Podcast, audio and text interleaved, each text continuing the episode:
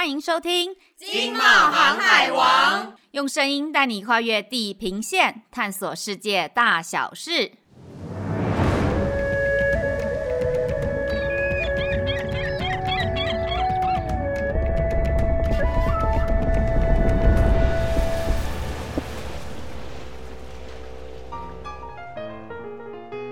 大家好，我是维基不百科的维基 VG，我是不住海边的海边海伦。哎，海边怎么多了一个人呐、啊？因为今天是特辑呀、啊。Hello，大家好，我是王科科。今天为什么有我呢？因为他们说我很会讲话，希望我第一次来这么下子的，如果表现得好，听说以后我就是固定的班底，所以希望大家今天多多点击喜欢订阅。今天呢，我们要聊数位转型。在聊数位转型之前呢，我想先聊一下居家办公这件事情。三级已经这么久了，对、啊，居家办公也这么久了，对，两个月耶。真的，海伦，你喜欢居家办公吗？哦，我超爱居家办公啊！每天呢，我觉得我少了两个小时的通勤时间，可以做很多事情。重点是呢，可以在家里抱着笔电跟零食蹲在任何角落，一直开冰箱，也不会有同事一直用关怀眼神看我。还没刚丢啊？那你把工作效率放在哪儿？工作效率吗？哦，我工作效率很好啊！哎，绝对不是因为我的组长会看到这些。哎，组长，组长，这个你们家有组员那那母汤哦？哎，我有写工作日志嘛？哎，组长，我很认真，你有看到我的工作日志吼？好了好了，那 VG 呢？你喜欢居家办公吗？其实我一开始很不习惯，因为一个人在租屋处啊，少了人与人之间的连接吗？不是，是近距离的互动啦。们在想什么？啊、不过后来呢，我就是回到家了嘛，就是增加了跟家人相处的时间，而且我们其实每一天呢，都还会跟同事们视讯会议。问候同事，所以基本上我觉得好像也没有什么太大的影响。重点是哦，我的笔电跟我的床距离只有一公分，这是多么幸福的事情啊！哦、看来两位都好像搞错了，我把居家办公跟在床上办公画上了一个等号。好，这个废话已经聊完了，我们来聊聊为什么要聊居家办公呢？因为根据调查呢，很多人都说居家办公呢是造成数位转型的一大契机。那究竟是不是如此呢？我们先来问问两位一个小问题哦，就是看你们对数位转型有没有基本的认知？好，你们觉得在市场上，如果你去买菜，你用 Line Pay 来跟这个摊贩做收付的行为，是数位化还是数位转型？嗯，用 Line Pay 吗？我觉得是数位化。我也觉得是数位化吧。很好，这样这一下子我就放心了。两位讲的没有错，这个行为我们算是数位化。那我今天也相信，在两位有这样基本的 sense 底下，待会儿的节目一定会进展的非常的顺畅。那我们欢迎今天的来宾。就是数位转型界的扛把子、领头羊，外贸协会黄志芳董事长。让我们节目开始吧。嗨，大家好，我是外贸协会董事长 James。我们今天非常开心呢邀请到 James 呢，来跟我们聊什么？聊数位转型。但是聊数位转型之前呢，我想先问问，就是。三级啊，已经两个多月了。James 所带领的冒险团队呢，大概有多少人现在在居家办公啊？每天我们业务单位都会把这个数字回报到我的手机来。今天呢，我们有九百二十二位同事居家办公，占我们所有同仁的比例达百分之九十一。那当然，因为我们有一些硬体展馆，所以硬体展馆一定要有人留守。可以说，我们同仁绝大部分都是在居家办公的状态。所以我说，冒险现在啊，不是存在国贸大楼办公室的冒险，现在的冒险呢，是存在网络上、云端上的一个冒险。我想问一下，像冒险这么样的一个大单位，是花多少时间开始全员居家办公啊？事实上，在五月中旬政府宣布全国三级警戒之后，三天之内我们就全员居家办公了。三天？是。因为在我的印象里面，最快就是居家办公的公司，通常就是像信义区的一些科技公司啊。还蛮好奇的，就是说，像冒险这样的单位，如何在这么短的时间内就做到全员居家居家办公这件事情？因为四年前啊，我们就开始数位化，当时的目标呢，就希望把贸协转化成像科技公司一样。所以其实我们早就准备好了，而且我们去年就举办过三次全员的居家办公。哇，其实就是超前部署哎。我有点想问哎，真的有这么美好、这么厉害吗？像冒险这么大，一千多个人的单位啊，不是应该有很多公文啊、请采购流程，每天都要跑吧？怎么可能？我们绝大部分的公文早就电子化了，所以我们现在百分之九十的公文呢，都是在手机、平板上面我就签合掉了。只有一些合约或者是需要验证的文件，我才需要到办公室签名而已。我蛮好奇的，我想请教 James 说，是什么样的关键、什么样的动力呢，让你有这个决心想要带领冒协数位转型？我觉得这个数位时代啊，每一家公司都应该是一家科技公司，不管你是在哪一行哪一业。所以四年前我们就立下目标，说贸协一定要数位转型，要朝一家科技公司的目标来前进。原来是这样子，那表示冒协在数位转型上面应该已经小有成绩了。那这样子，我们今天请 James 来，真的是请对人了。接下来呢，我就想要问一下 James，很多人都在讲，就是说数位转型，数位转型。但很多人把它跟数位化搞混在一起，可能甚至也走错了方向。很多公司呢，他以为数位转型，我就是买了很多很好的电脑设备、很好的软体，然后帮助员工可以有很好的一个工作环境。你可不可以再给我们更多的解释，在数位化跟数位转型之间的差异？是的，你帮员工买很好的软体或者引入很好的系统，这个只是数位化，这还不是数位转型。数位转型啊，你一定要透过这些数位工具跟数位的思维，来帮你的公司创造出新的商业模式、新的利润模式，创造出新的价值，那才是数位转型。举个例子，Uber。它很简单，它就透过网络创造出一个全世界最大的轿车服务的帝国，那个就是一种数位转型。那现在很多台湾的中小企业也想做数位转型这件事情呢。那对他来讲的话，你会觉得他一定要先走数位化这一块，再进到数位转型，还是他可以两个并行？您的看法是？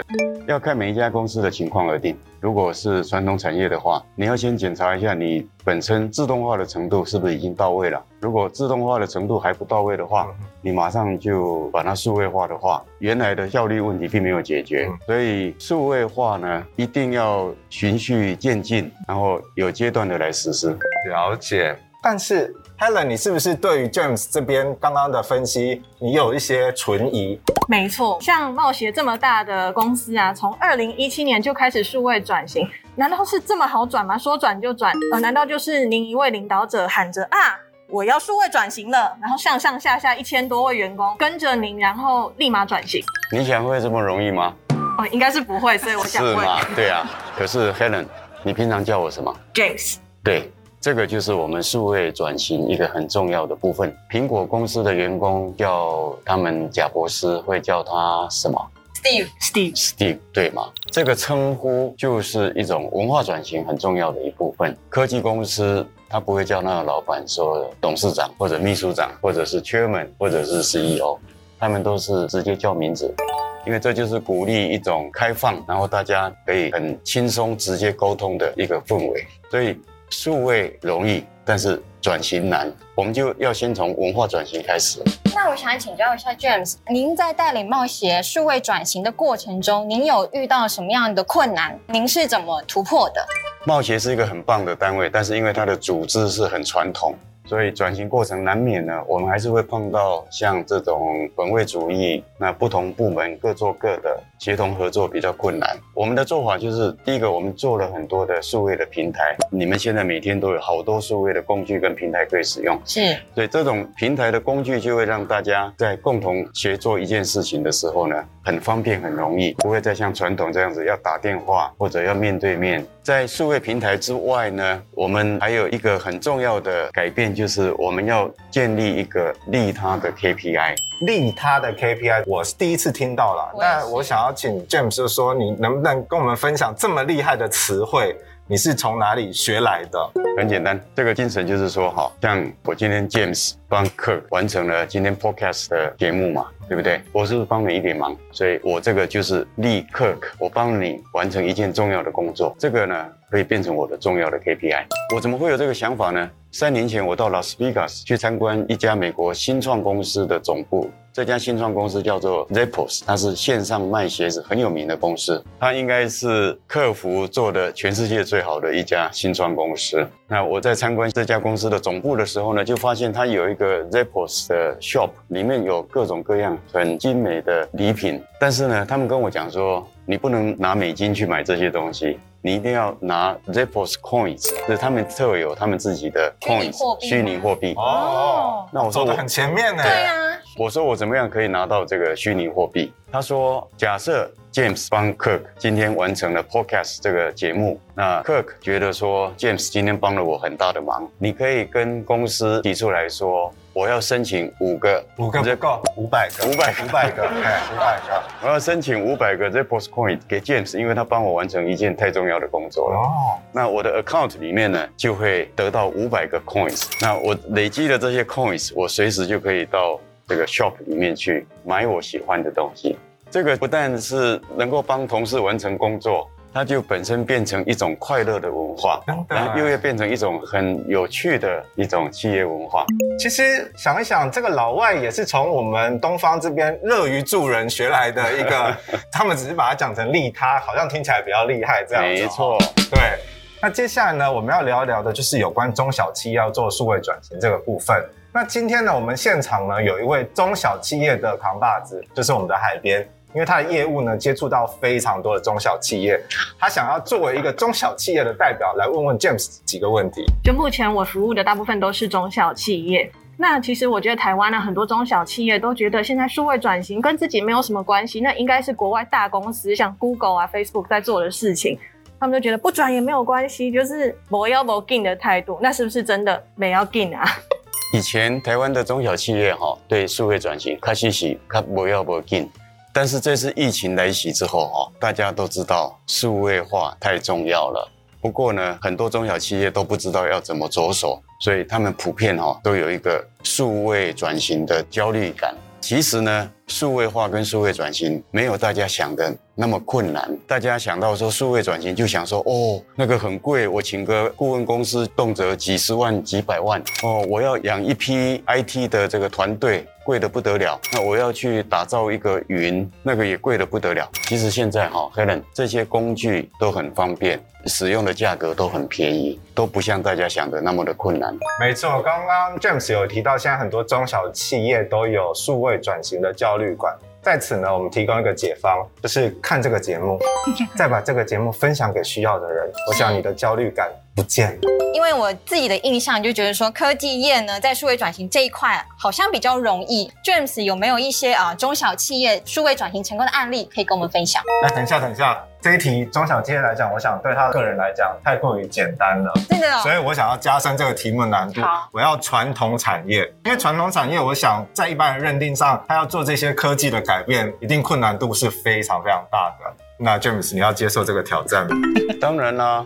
台湾的企业家很了不起哦。其实我们的传产企业里面也有很多数位转型很成功的例子。那我就举一个做扣件业的，也就是做螺丝螺帽的这家扣件业，它原来呢，它的订单都集中在两个大客户，每一个各给他百分之五十。后来其中一个客户啊，忽然就抽单了，所以他的订单一下子少了百分之五十。还好呢，这家扣件业呢是由二代的 CEO 在经营。对他的脑筋动得蛮快的，对他马上呢，透过一些数位行销，然后去接触全世界的客户，去找了两百多家客户。来把原来百分之五十的订单补起来，但是因为找了是两百多家，所以这些呢又给了他好几百种不同规格的产品，这样不是越来越复杂吗？对，很复杂，因为他本来只要服务两个大客户，然后大概十几种产品就好，他现在一下子变成两百多个客户，全世界，然后几百种不同的产品规格，那他怎么做到的？啊、怎么做到的？对啊，对，你的这个梗讲的有点长，我们想知道答案。他他就是透过。导入数位工具，然后用 IoT 跟云端的管理，来达到少量多样、客制化。最重要的是，他告诉第一线的黑手师傅说。这些工具哈是来帮你把工作做得更好，所以这家公司不但它的业绩没有衰退，它的业绩还大幅的成长。觉得 James 很厉害，帮我们举了一个非常好的例子，不但是传产，然后也做了数位转型非常好的一个成功的案例。好的，刚刚 James 呢，其实我们节目当中他已经分享多许多许多有关数位转型的知识跟方法，但是呢，我们绝对没有这么快就要放过他，因为我总觉得他还有长一招。最后一题，我要问 James，对你来说，数位转型最大的成功的心法是什么？数位转型哈，我觉得最重要的就是说，你不必很厉害才开始，你开始了以后，也不会让你变得马上就很厉害。可是你只要一开始了，你就会不一样。那数位化这个东西，很像人的神经元一样，当你跨出数位化的第一步的时候，它就会一直涨，一直涨。一直涨。我再举个例子，我们贸协的客户资料里面有好几笔资料，所以我们最近呢，因为疫情的关系，就用 James 的名义发了一封信给所有这几万笔的我们的客户资料里面的公司，去关心他们在疫情里面的情况。同时，我们也问他们说，有什么贸协可以帮你做的？结果我们收到了好几百家公司呢。他们回复我们，然后很具体的跟我们讲说，未来他们需要什么什么样的协助，他们的状况如何。那这几百家公司的回应，对我们来讲就是非常宝贵的 data。没错，我们现在从这个 data 分析呢，我们在未来冒险可以提供我们的客户更精准，而且是更是他们需要的服务。所以呢，当你跨出去一步，像我们发信给客户资料群里面的这些公司，你跨出一步以后，他们的回馈就会让你马上想到说，那我接下来可以做出更精准而且更具体的服务，所以它就会一直涨，一直涨，一直涨下去。现在这个科技时代，哈。我常常形容说，科技它会改变这个世界，所以科技呢，就像是站在你家门口外面的那个野蛮人。野蛮人是野蛮人，野蛮人来形容科技。Barbarian，Barbarian，对。但是呢，你不要怕他，你开门把这野蛮人请进来，你会发现这个野蛮人可以帮你做很多的事情。听起来非常有道理呢，而且我不得不说，James 真的是很会诶。你看，刚刚说用一封关怀的信，从温度去出发，然后就收集了很多适合冒险业务需要的一些拓销方向，这真的是一竿子够，真的很不简单。对，非常谢谢今天 James 来到我们的节目。今天的节目呢，为大家带来很多有关数位转型的一些知识，也希望呢，你可以分享给更多人知道，让大家一起在数位转型的路上少跌倒，多走一些顺畅的道路。今天我们再次谢谢 James 来到我们节目，谢谢 James。谢谢